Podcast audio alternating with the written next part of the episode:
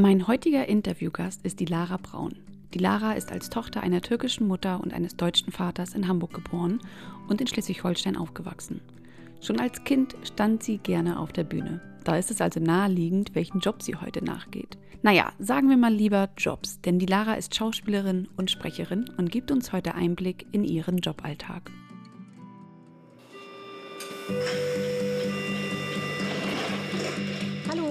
Drei Schrippen und zwei Berliner bitte. Moin, ich hätte gern ein Franzbrötchen und das Hamburger Abendblatt. Workation, dein Podcast für neue Inspiration, Motivation und mehr Perspektiven in deinem Joballtag. Und jetzt geht's los mit den zwei erfahrenen Coaches Annelie Alexandru und Annika Reis. Gegenüber sitzt mir äh, die Lara und ich freue mich total, dass Lara heute mein neuer Interviewgast ist. Hallo die Lara, herzlich willkommen bei uns im Podcast. Hallo Annika, schön, dass ich dabei sein darf. Ich würde vorschlagen, wir fangen direkt mit der ersten Frage an. Ich habe ja vorhin schon grob was zu dir gesagt, wer du bist, was du machst. Mhm. Und ich würde jetzt gerne mal von dir wissen wollen, war denn der Beruf als Schauspielerin bzw. als Sprecherin schon immer das, was du wirklich wolltest? ähm, tatsächlich nicht. Also bei mir ist es äh, so ein bisschen ähm, unklassisch abgelaufen. Ähm, ich habe nach dem Abitur so ein bisschen geschaut, was mache ich, war nicht ganz sicher. Ich hatte eigentlich auch schon einen Plan. Ich wollte nach Australien gehen und dort studieren. Und an sich war das alles schon gesetzt. Ich habe aber dann in der Zwischenzeit, in der ich diese ganzen Englisch-Tests und Vorbereitungen treffen musste, hier in Deutschland, nochmal Anglistik äh, für drei Semester in Hamburg studiert und habe dann wirklich im Hamburger Abendblatt eine Anzeige gesehen mhm. von einer Schauspielschule, auf der ich dann nachher auch gelandet bin, Schule für Schauspiel Hamburg, Orientierungskurs, wolltest du schon immer mal wissen, ob du Schauspieler werden möchtest. Es klang für mich total spannend. Ja. Weil ich hatte dann Semesterferien und ähm, ich habe das dann gemacht. Ich habe diesen sechswöchigen intensiven Kurs belegt. Aber dieser Orientierungskurs hier in Hamburg hat mich total, also ich habe total Blut geleckt. Und am Ende der äh, sechs Wochen haben sie dann von 15 Leuten auch zwei Leuten die Ausbildung angeboten. Mhm.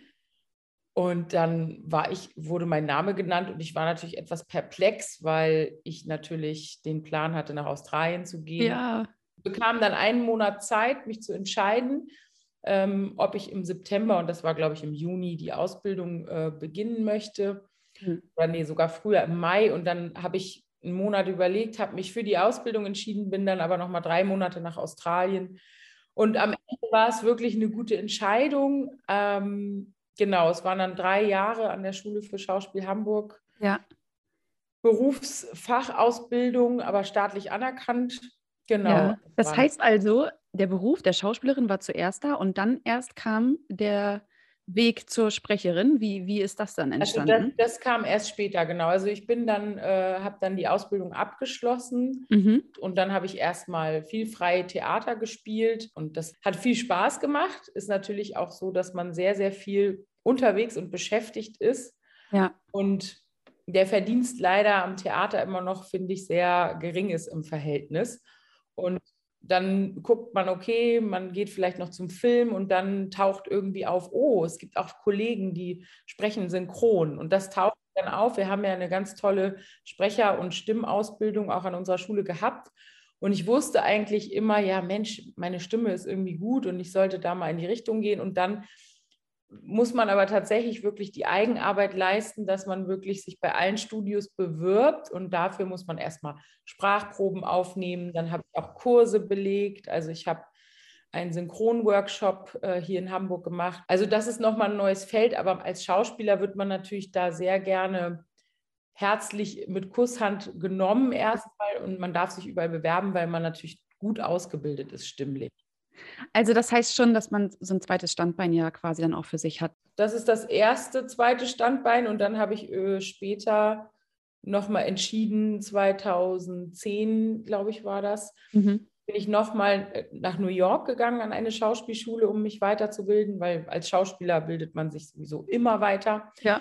Und das ist eine ganz tolle Schule, ähm, The Neighborhood Playhouse. Und da habe ich mich dann ähm, weiterbilden lassen und auch nochmal bestätigt gefühlt, ja, das ist mein Weg, ich werde das auf jeden Fall weitermachen, aber ich brauche noch was anderes. Und das mhm. war dann das Studium an der Hochschule für Musik und Theater, äh, Fachkultur und Medienmanagement. Da habe ich dann noch einen Bachelor gemacht. Den habe ich dann 2015 abgeschlossen. Also ich bin seit der, seitdem ich raus bin, eigentlich konstant trotzdem in Bewegung. Man ist nie fertig und dieses Kulturmanagement-Studium hat natürlich gut gepasst, weil dann habe ich in Filmproduktionen äh, mal gearbeitet, dann habe ich mhm. bei einer Casting-Agentin gearbeitet und ich sage mal so, ich glaube, ich bin so mit meiner Suche oder dem mich breit aufstellen auch noch nicht fertig. Ich würde nicht sagen, ich bin nur Schauspielerin und Sprecherin, sondern ähm, da gehört noch, also ich bin sozusagen, habe einen größeren Horizont mir geschaffen. Ja, ja, ja, aber das ist doch super. Also ich glaube, das ist ja auch das, was das Interessante daran ist, ne? dass du jetzt nicht nur auf einer Spur unterwegs bist, sondern noch andere Sachen irgendwie auch machst und äh, mhm. da noch andere Sachen und Ideen im Kopf hast und wie du ja auch meintest, man muss sich da irgendwie weiterentwickeln. Und ich ja. kann mich noch daran erinnern, als ich auf deiner Website war, da habe ich mir natürlich auch so ein bisschen angeguckt, ja. was du so machst und welchen Film oder welchen Serien und so weiter du mitspielst und fand das total spannend, dann deine Stimme zu hören bei einer bestimmten mhm. Werbung. Ich weiß nicht mehr, welche es war.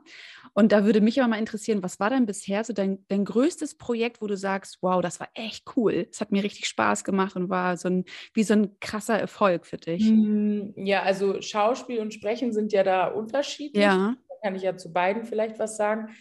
Also ähm, natürlich bin ich erst ganz frisch beim im Filmbereich äh, tätig, also vor der Kamera, mhm. weil das auch sozusagen eine Hürde ist, die man erstmal nehmen muss. Aber ich habe jetzt eine ganz tolle Agentur gefunden, die ähm, mich aufnehmen wollte, die auch schon mhm. sehr etabliert ist. Und ich habe natürlich jetzt letztes Jahr ähm, schöne Drehtage gehabt, durch die mhm.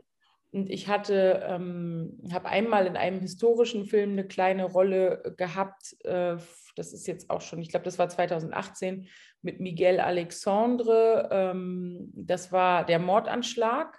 Mhm. Ganz toller Film. Also ich hatte nur eine kleine Rolle, aber es war äh, historisch und wir waren in, spielte in den 80er Jahren. Und wir, wir hatten tolle Kostüme und es hat wahnsinnig Spaß gemacht, auch wenn ich nur äh, ein paar Drehtage hatte und so Kriterien gespielt habe. Aber da habe ich auch gemerkt, ah, die Filmwelt, das ist auch nochmal was ganz Besonderes. Da möchte ich auch weitergehen. Und beim Sprechen ähm, muss ich ganz ehrlich sagen, ich habe ja für den NDR viele Reportagen gesprochen, ähm, also die Kommentarstimme. Und das war für mich immer das Schönste. Das ist leider, also Panorama, die Reporter, die Sendung, wie es sie damals so gab, ähm, gibt es in dem Format, glaube ich, nicht mehr. Und ähm, die Redakteure, mit denen ich zusammengearbeitet habe, sind nicht mehr alle in der Position. Deswegen, ich habe, glaube ich, acht oder neun Filme gesprochen. Das ist ein bisschen okay. abgeebbt.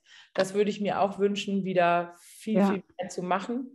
Weil Dokumentation zu sprechen ist für mich eigentlich das, also es macht mir sehr, sehr viel Spaß. Witzig, ne? Weil man, wenn man sonst so Schauspieler oder Sprecher hört, ist es so dieses weite große Welt und irgendwo im Fernsehen neben Brad Pitt, keine Ahnung. Und du sagst, ja, das ja, habe ich natürlich noch nicht erlebt. Du hast ja gerade schon so ein bisschen Einblick gegeben und hast ja gesagt, ähm, dass du eine Agentur jetzt auch hast, ne, mhm. die sich halt auch mit dir da zusammensetzen und wahrscheinlich machst du auch Bilder und so weiter und musst irgendwelche Proben einreichen.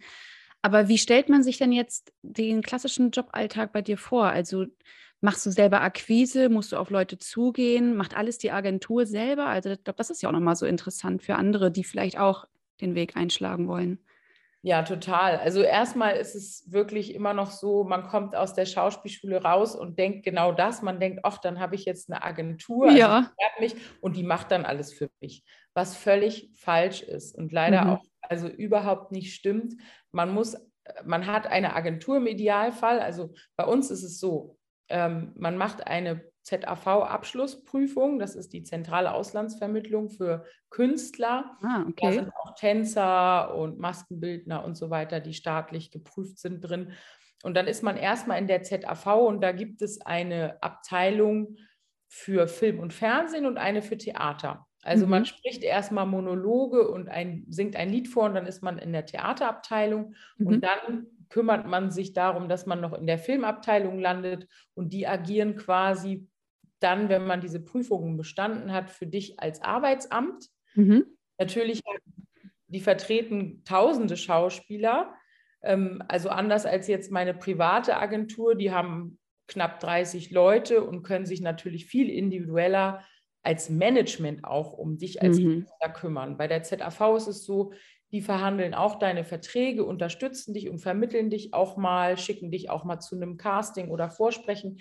Aber es ist keine eins zu eins Betreuung, weil die die Zeit gar nicht haben. Mhm.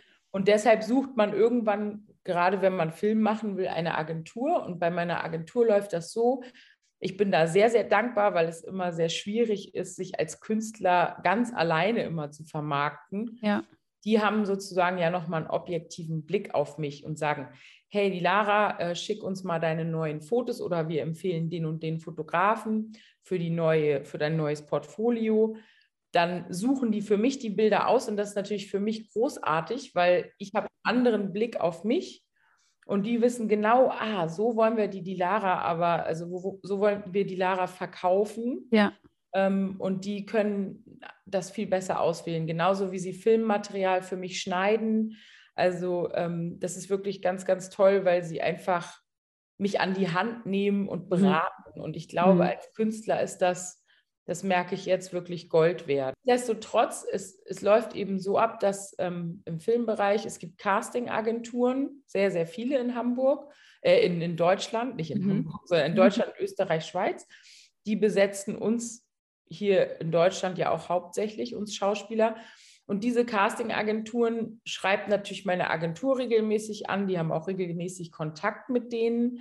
Aber auch ich, und das sollte man machen, schreibe regelmäßig die per Mail an und sage, hey, mach, mach Akquise, das ist gerade aktuell bei mir. Ich würde mich freuen, wenn ihr an mich denkt. Also das kann, ist total individuell, aber ja. es ist einfach wichtig, sich in Erinnerung zu bringen, weil es gibt natürlich sehr, sehr viele Schauspieler und sehr, sehr viel Konkurrenz. Und ein Castingdirektor freut sich immer mal über ein kleines Update. Und ich glaube, mhm. auch wenn es persönlich vom Künstler kommt, ist es sehr charmant. Also es ist People's Business auf jeden Fall. Aber man, man gewöhnt sich dran. Also es ist so, du machst dir dein Schedule, dass du alle drei Wochen zum Beispiel die Aufnahmeleiter abtelefonierst. Dann hast du einen Telefoniertag. Und ähm, dann hast du auf deiner To-Do-Liste, ah, ich muss mal meine Sprachproben aktualisieren ich muss meine Homepage neu bauen. Ähm, also ich würde sagen, mehr People's Business als bei uns Künstlern gibt es gar nicht, weil wenn man so allein, man ist natürlich viel allein, aber man sollte kein alleiniger oder Einzelkämpfer sein. Man sollte sich wirklich äh, zusammentun und Unterstützung suchen, auch von Kollegen. Und das ist unheimlich wichtig, habe ich gemerkt. Du hast ja auch gerade erzählt, es gibt also so viele unterschiedliche Aufgaben, die du machst und in unterschiedliche neue Rollen, die du reingehst, ob Theater oder Film oder Sprecherin, was auch immer. Es ist ja unglaublich facettenreich, so dein, dein Job. Ähm, wie hat denn, also was meinst du denn, wie hat denn diese Schauspielerei oder auch das Sprechen deinen Blick auf die Menschen an sich geprägt? Hm, ja, das ist spannend. Das ist eine sehr spannende Frage. Also, weil ich glaube, also am Anfang, als ich sozusagen noch ganz jung, blutjung mit 19 die Ausbildung angefangen habe, da hat es mir ja wirklich an Mut gefehlt. Also ich bin so mutig, man muss ja als Schauspieler unfassbar mutig mhm. werden. Und ähm, da wächst man dann so sehr über sich hinaus und muss so sehr über seine Grenzen gehen. Und ich glaube, man ist einfach unfassbar dankbar dafür, dass man gelernt hat, sich, also auch wenn ich vielleicht irgendwann das nicht mehr machen sollte, sich so sehr öffnen zu können und einfach damit äh, etwas zu bewegen, also zu berühren. Und dass das auch möglich ist, weil man hat dann damals auch so Sachen gesagt, oh krass, jetzt haben wir dieses Vorsprechen und man ist so wahnsinnig aufgeregt. Dann hat man sich natürlich Tricks überlegt, wenn man Lampenfieber hat oder auch wenn man eine größere Rolle gerade im Theater spielt, dass man sagt, naja, die anderen Menschen, die gehen auch auf Toilette und die sind auch, stell sie dir nackt vor. Ähm, und weil man macht sich ja seelisch manchmal nackt, weil man sich wirklich emotional öffnen muss als Schauspieler und auch äh, manchmal zeigt man ja auch dunkle Seiten, ja, wenn man, es ist ja auch total toll, auch mal eine, eine Rolle, eine unsympathische, in Anführungszeichen, Rolle oder finstere Dämonen aus Menschen sozusagen zu zeigen.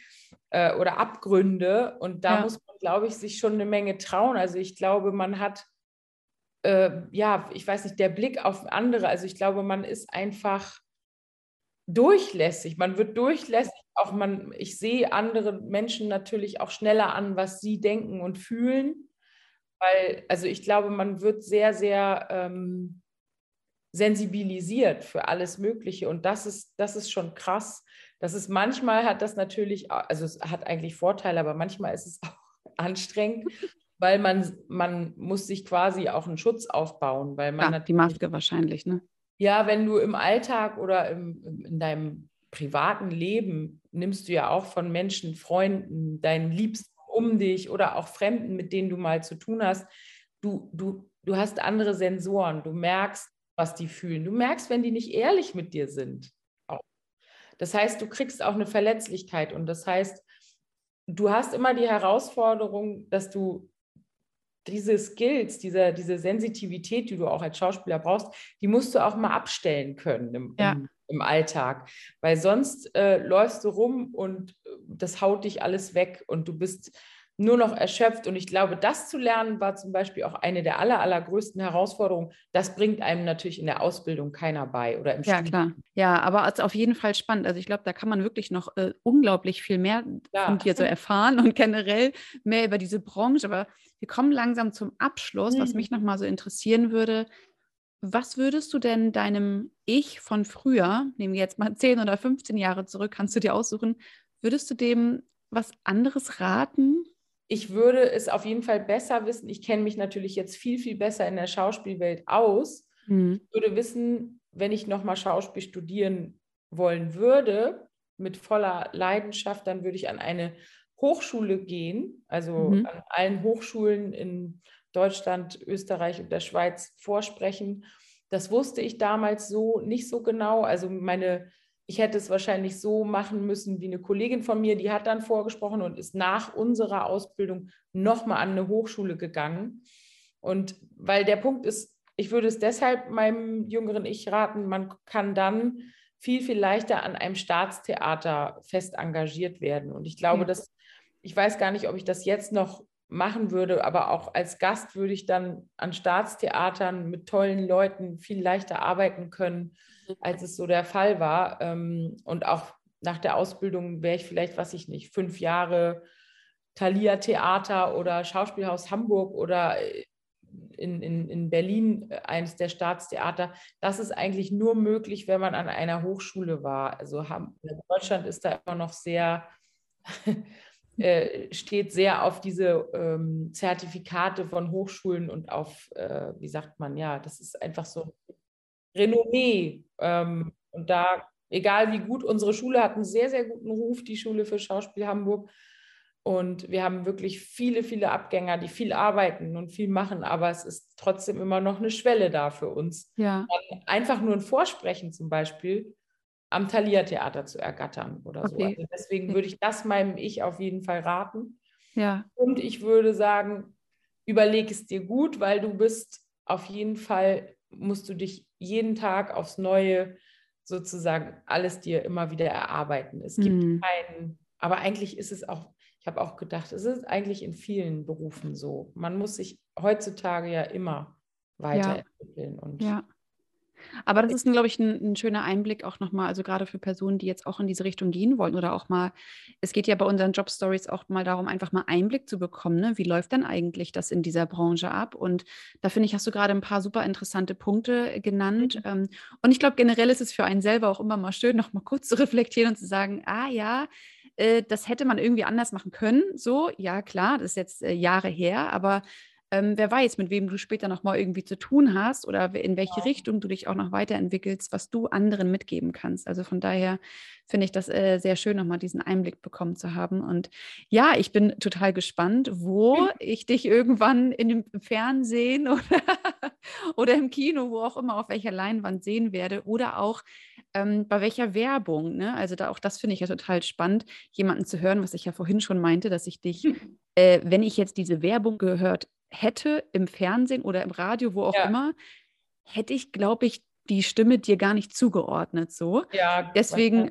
bin ich total gespannt, äh, wie sich das noch weiter bei dir entwickelt. Und ähm, würde sagen, an dieser Stelle erstmal vielen, vielen herzlichen Dank Gerne. für deinen ganzen Input, für den Austausch und dafür, dass du uns so ein bisschen mitgenommen hast. Und ja, ich würde sagen, viel Erfolg bei deinem weiteren Lebensweg und viel Erfolg bei den nächsten Projekten, die du da an Land ziehen wirst.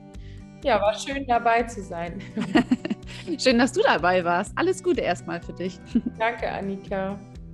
Und wenn du dich jetzt vielleicht gefragt hast, wo dir die Laras Stimme schon einmal begegnet ist oder ob du sie vielleicht schon irgendwo auf der Leinwand gesehen hast, dann schau gerne mal an meinen Shownotes vorbei.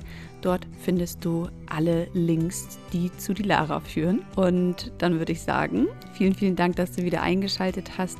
Ich schicke dir ganz, ganz liebe Grüße. Mach's gut, deine Annika.